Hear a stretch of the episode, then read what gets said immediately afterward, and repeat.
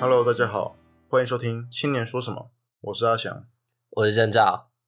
哎，郑照，你当然是用什么管道考上大学的、啊？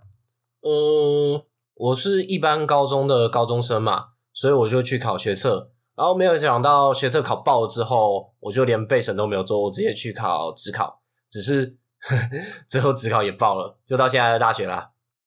嗯，那我当时也是从学测开始考了，但学测成绩也没有到我想要去学校。那我当时读的是高职嘛，后来是考了统测，但当时就一心想要上的是大学，而不是科大，所以就一直到职考之后才到现在的学校。那说到升学考试，今年大学学测也刚结束哦。对啊，也是今年是一零八课纲实施后的第一个升学考试，也引发了不少的新闻。无论是第一天就被称作是史上最难的数学 A 考试，还有什么最灵活的社会科啊，甚至是过去大家讨论新课纲时最担心的国文课文言文减少的问题，这次文言文考题的比例却意外的高，都让新课纲的问题好像更多了一点哦。数 A 目前的确是史上最难的学测数学 A 啊。郑照，你真的觉得那么难啊？我、靠背哦啊！数学 A 现在也只有第一届而已，当然是史上最难的数学 A 啊。好啦，那所以阿翔，你觉得新课纲不好吗？嗯，我觉得在评论好不好之前，我们应该先讨论一下这次的学测以及一零八课纲的关系。那打从一零八课纲出现开始哦，素养好像就变成一个新的关键字了。也是很多国高中学生的噩梦啦。不过就不知道大家到底对于这个素养了解多少？那根据教育部的定义，这个素养指的是知识、能力和态度的总和。简单来说，不管是跨领域的考题、时事的考题，又或是探讨议题的考题，这些全部都是素养导向的一部分。没错，简单来说，我们以前常常会听到很多学生会说，学这个要干嘛？以后又用不到，对吧？现在考题就是直接示范给你看怎么用了。举个例子，刚刚讲的数学 A 第五题，他就用 COVID-19 的快筛来考条件几率的概念。考题有结合时事，甚至冰淇淋啦，还有丁特的十连抽游戏橘子事件，也全部都有在里面。整个学测最可惜的地方，大概就是他也没有抽 GoGo 啦。跟实事结合，做出所谓学以致用是很棒，没错啦。像是国语文综合能力测验中就很重视应用，像是公司的斯卡罗，还有曹操如何处理疫情纾困方案等题目，这样子跟时事相关的素养题目就出现了很多。但是郑照，你不觉得这样子的题目太长了吗？你看看数学 A 破文题虽然只有一题，但是题干就有五六行字。我相信很多高中生光是阅读题目就花了很多时间。新闻也有报道，有人看不懂直接放弃作答。这样到底是在考国文还是在考数学呢？我觉得这要回归到素养的定义耶。素养本身就在强调要先以第一步的阅读理解能力作为基础，去达成第二步，让学生去认识这个情境，去发现那个问题。不只要能够回应情境的需求，最后最后我们最终的目的是要能够做到说有能力去提出解决问题的方案。这是当初课纲的设计者认为未来的我们的社会我们需要的基础能力。理所当然啊，第一步的阅读能力就很重要嘛，不然也达不到最后讲的那个解决问题。这也是为什么所有科目的题干都越来越长，通通变长。比如说今年的自然，整张考卷的图表有二十五张这么多，就是在考验学生的判读能力。大家到底能不能把重点抓出来？那阿翔你也知道，我们在大学里面要看一份 paper 或是 issue，都比这些题目更长、更难懂。阅读能力这就只是一个基础啊。可是有些人的天生阅读能力就比较不足啊，这样子考题会不会造成某种的不公平？而且有更多资源的家庭，当然就有时间还有金钱带领孩子培养这样子的阅读能力。那家里环境相对弱势的学生呢，说明他本来还有一些偏科的优势，今年这样子考题下来，我觉得优势应该也都没有了。这样只会把教育应该带来的阶级流动削弱，强的更强，弱的更弱。那更不用说你刚刚说到阅读能力是大学基础，但是生活中又不是到处都得用读的。更不是每个学生未来都一定要做研究啊！我们究竟在大考上做出这样子筛选的目的是为了什么？那我再退一百步来说，那阅读能力比较不佳的学生被刷下来之后，他又要去哪里？台湾高教环境把大学还有科大之间的界限模糊在一起了，做这样子的筛选真的有意义吗？还有啊，高中生花整整三年时间在训练阅读能力还有学科，但高职生有更多时间必须要实做上戏台或是画画。如果是像我这样子想要转换跑道、想要去考大学的高职生，是不是又太不公平了？讲到最后，就是台湾对于学科教育还有技职教育是如何划分的？是不是已经模糊到影响到很多人的一生了？等等等等等等等等，我觉得讲太远太深了啦。要讲高教环境的话，我们之后再独立做一集嘛。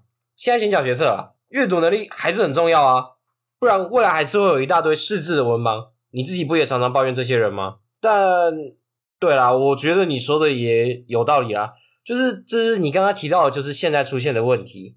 那这次学测另外一个特色嘞，关于多元结合的跨科考题，阿翔你怎么看？郑照，你是说像今年社会科那样吗？我是有看过一下，我觉得题目是蛮有趣的，没错，但也不能说是简单，应该说是难在不同的地方吧？对吧？我觉得我很喜欢这次的题目，诶，这次很多同时考到地理跟历史，或者说是历史跟公民，基本上就是排列组合 C 三取二啦。那也是这样多元的题目，让知识不只是课本上面的那些字而已，而是一种能够互相连接的活用技能。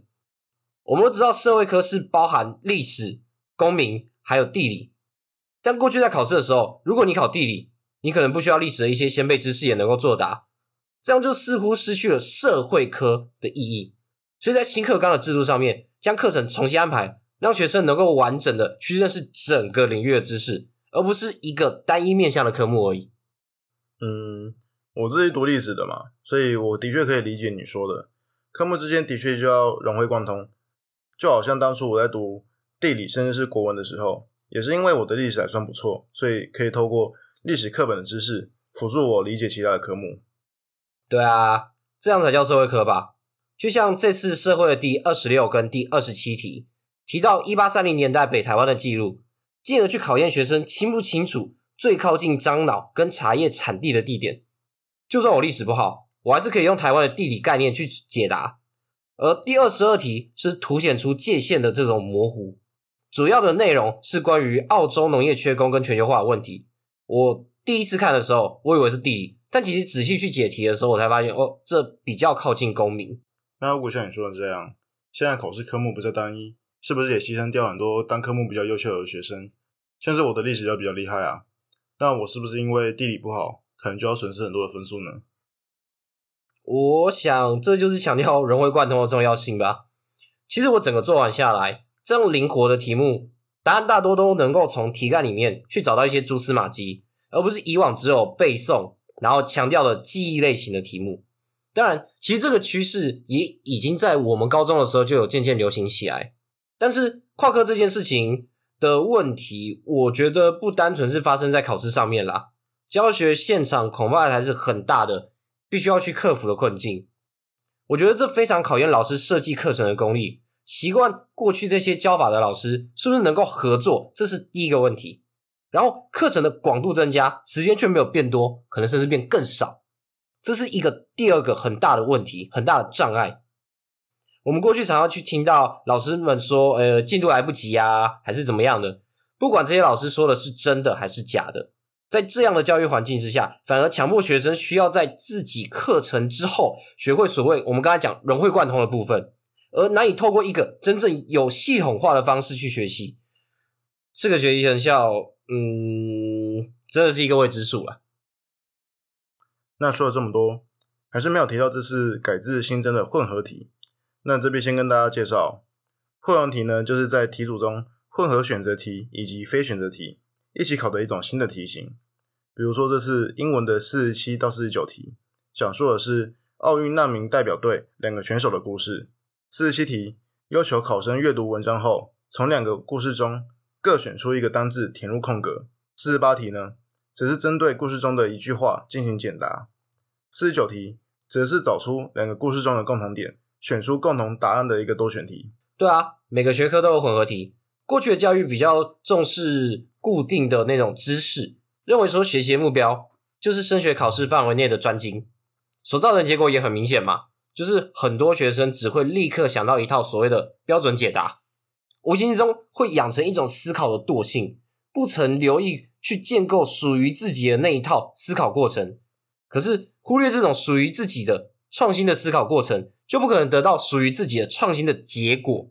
更不用讲说，发展台湾的社会，面对未来这些挑战，我们就是极度的需要这些创新的能量。以国中的混合题为例，设计上面是用题组的概念去呈现，形式上面通常表现引文加上一题的选择题，加上两到三题的非选手写题。其中非选手写题的部分顺序是在选择题后面。根据这个题型设计的概念，就是选择题的进阶延伸。做题上面会用简答题的形式去做呈现。那根据大考中心的资料，混合题的设计的目的，就是要让学生去判断选择题的正确答案之后，进一步用非选手写题的方式去引导学生，去更加深入的去理解那个文本，去评量说学生的思考历程，还有表达说明的能力。就是结合你前面提到的阅读理解，然后再去发现问题，最后去解决问题嘛。对啊，今年的学测本来就是紧扣着一零八课纲嘛。大家都知道，环境超级功利和现实。如果你不从考试去做引导，根本做不出所谓的教育改革。不然，哪怕是第一线的老师都不会去理会这些概念。用考试去领导教学内容，就是现在要做的事情。可是现在这样的做法，就是会产生许多的问题啊。像我前面提到的。都还只是大家讨论的一小部分而已，更何况像你刚刚提到的跨科考试，今年自然的第五十三题讲的就是物理以及生物的跨科目考题，这样对于着重于物理化学的二类理组同学来说，不就更有压力？还有在我们录音前都请教过我们以前的高中职的老师嘛，老师们都说又要升又要管，不太能做到，时间压力不仅压迫着老师，学员吸收的也更压迫也更累。那在这样的取舍的前提之下。各科目的专业度反而在考试中下降了，不是吗？但今年地理就不太有困难的题型，行星风系也很少，G S 几乎没有。但这些都是以往的大重点，也是我觉得地理专业度最高的单元。我们花了一整册讲的内容，反而没有考到。呃，我自己是觉得今年毕竟是第一年嘛，算是改制的震动期吧。不然排除掉你现在讲的这些问题，哎，阿翔，你。认同一零八课纲，还有新学社强调的这个素养，还有跨领域，还有结合实施的精神吗？嗯，我觉得精神是可以的啦。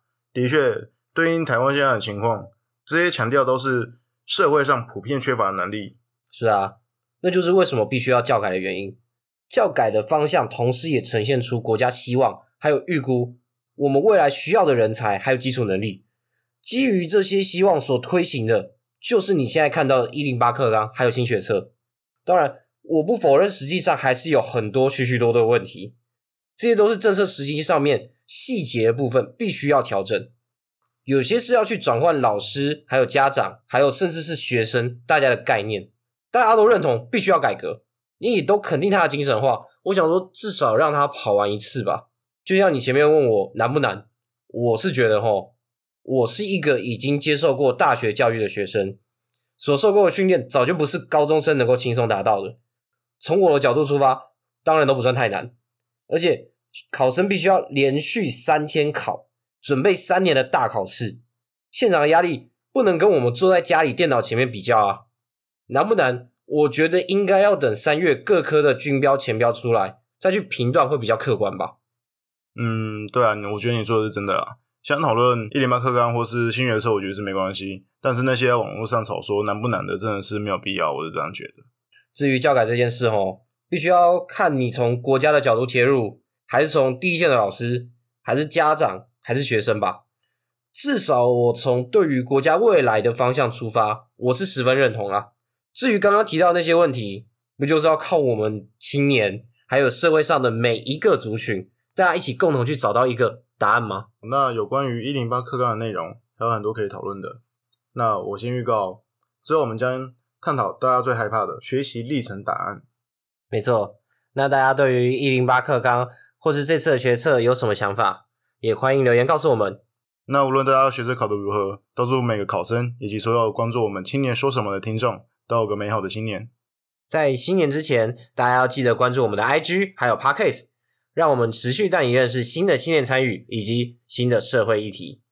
只要今天多一份你的声音，青年就多一份你的力量。今天节目就到这边，我是任照，我是阿翔。哎，等等，阿翔，所以我们到底有没有抽狗狗了啊？所以结束了。嗯，到结束了。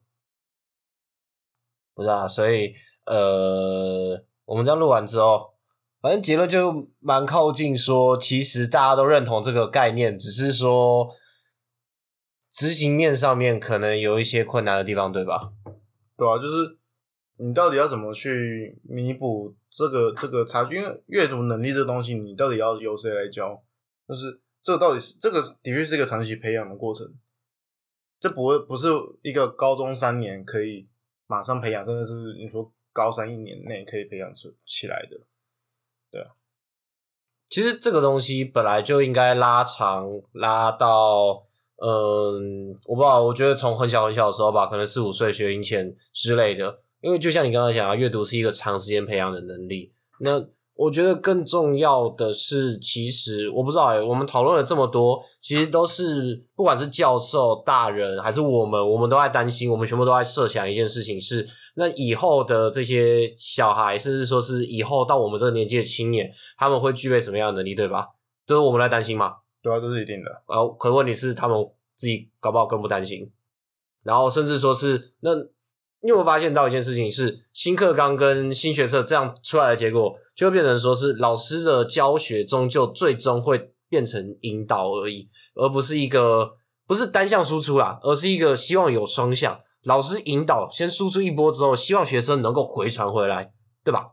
这是一定的，就助学向长的概概念嘛。而且说实话，现在科技发那么发达，我说实话，你平常会真的去问老师什么问题吗？很多时候其实。大家用 Google 的方式就可以解决掉了。啊，这就是问题啊！重点就是你老师传过去之后，学生不会传回来啊。嗯，他们自己本身，你不要讲说他们到底有没有能力传回来好了。他对于你现在讲这些东西根本没有兴趣。他每天最大的乐趣是躺着滑抖音跟小红书的话，那有没有用？我们设计讲老实话，我们设计的再完善、再多东西也没有用，不是吗？对啊，这就是当娱乐太多的时候，他们就会觉得说。没有，我觉得应该要讲到是说，就是台湾现在整体的社会结构其实已经相对相对健全了，在一个不用无忧无虑的情况之下，他们就不会去设想那么多。我个人这样觉得，哪哪有真的无忧无虑啊？他是能够躺几年？他们现在的想法就是啊，我躺到我没办法躺下去，那我就就死一死算了。啊，大家都去死一死。对吧？啊，好，虽然我也不知道说什么，好，大家都去死一死啊。然后就是就是这个，应该说理理想上面很没有问题。我个人觉得，我觉得，但是就是说在阅读上面，就是我们今天为了达到这个东西，只能透过阅读长文本的题目去达到这个东西嘛？对，我们最终是在讲解决问题啊。只是你今天如果是要把解决问题这件事情。然后还有情境题这个东西放到考试里面的话，它最后终终究会变成长文本阅读啊，这个没有办法，所以就会变成间接在诶直接在考你阅读能力，间接在考你如何理解题意跟解决问题，对吧？对啊，那还有个东西是我觉得，就像就像刚刚说的，你阅读本身这个培养要到底要从哪里开始？虽然像我也觉得说，像我刚刚说从小开始，那这个从小开始到底是从你刚刚说学龄前。还是说，我们今天真的要重新看断这个新的课纲，是要从真的小一开始吗？就毕竟这个小一才是真，就三年前那个小一，真正教从十二年国教开始接受完整十二年国教这个完整一零八，对完整一零八的，从他们开看是不是会更准确？就是现在的小三吗？应该是小三。现在国教有三年级吗？呃，原则上是这样，没错啊啊，不过。我刚刚跟那个可心通电话的时候，就是我高中国文老师嘛，你有听到是，其实很多东西，就像我刚刚讲的，可能甚至是学龄前应该要培养的，所有教育最后的最根本追溯到最源头，就会是家庭教育。对，那父母还有家庭环境，真的能够造成这些东西，这是能够塑造出他们需要具备的这个能力吗？那当然，这个东西又会拉回到是我们刚刚讲的嘛？你说强的越强，越弱的越弱，阶级复制，阶级复制啊，这绝对是阶级复制啊！我这就是为什么家里有一个台大的学生，就很容易再出来另外一个台大的学生。你不要讲家里啦，只要讲爸妈是台大生，嗯，通常儿女通常通常啦，通常不也不会太糟糕。对，最大的一个原因不就是因为假设你妈是台大的，啊。等于你们家多了一个台大的家教，而且是二十四小时的，还帮你把屎把尿，哎，对那这样的资本之下，你去比较，那当然就差很多啦。更何况是通常哦，因为受过这种教育的父母，他们也会知道，说是这样子的文化资产是会影响一辈子的，其实很重要，值得投资，对，有必要的。所以说他们会花愿意花更多的时间、精力、金钱，愿意投资在他们孩子身上。那当然，这个背后所塑造出来的每个孩子背后的那个文化资本就不一样。在这个不一样的前提之下，你来考这个统一的测验，可是你统一测验又把门槛拉到这么高的时候，这当然就是一个问题啊。而且你刚刚说的背景不一样，那像我们还没谈到那个那个什么学习历程档案，你这个背景的不一样，是不是就会也影响到学习历程档案？就像大家很顾虑的，就是说啊，我有钱，我可以每个暑假去什么夏令营啊，去有一堆很多别人不会有的经验、经历放上去，那是不是就会更相对的去剥削掉那些弱势的学生？呃，可可我这边先讲另外一个观点哦，就我理解，就是概念上面最希望，因为现在还没有实施嘛，所以我们对不知道到时候状况。但是现在理理想上面要实行的学习历程档案，其实真的是比较靠近你生活上面你的所谓的学习历程，哪怕是一点点的小小的启发，或者说是你学到什么东西，我觉得那至少啦，现在这些核心的设计的这些教授的想法是希望看到这个，但是之后会长怎样子，我真的不能肯定。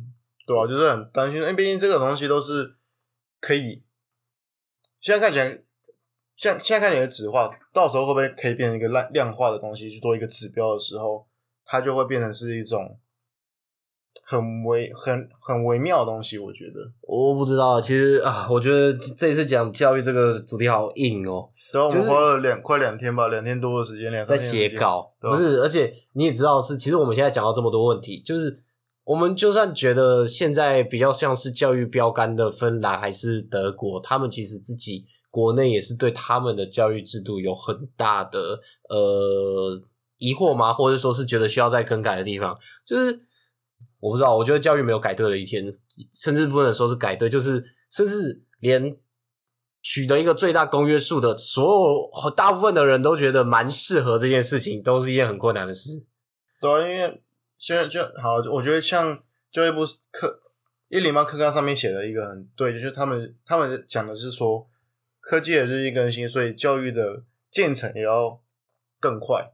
但说实话，就是虽然我们都觉得教育是个先驱者，就好像这是我们教育一定，教育一定得走在时代的最前对，端。但是这是我们现在看到的时代最前端。但是说实话，这个科技的日益更新，这个看目前看起来是最前端的东西，会不会被科技超过？然后到时候是不是又更失去了？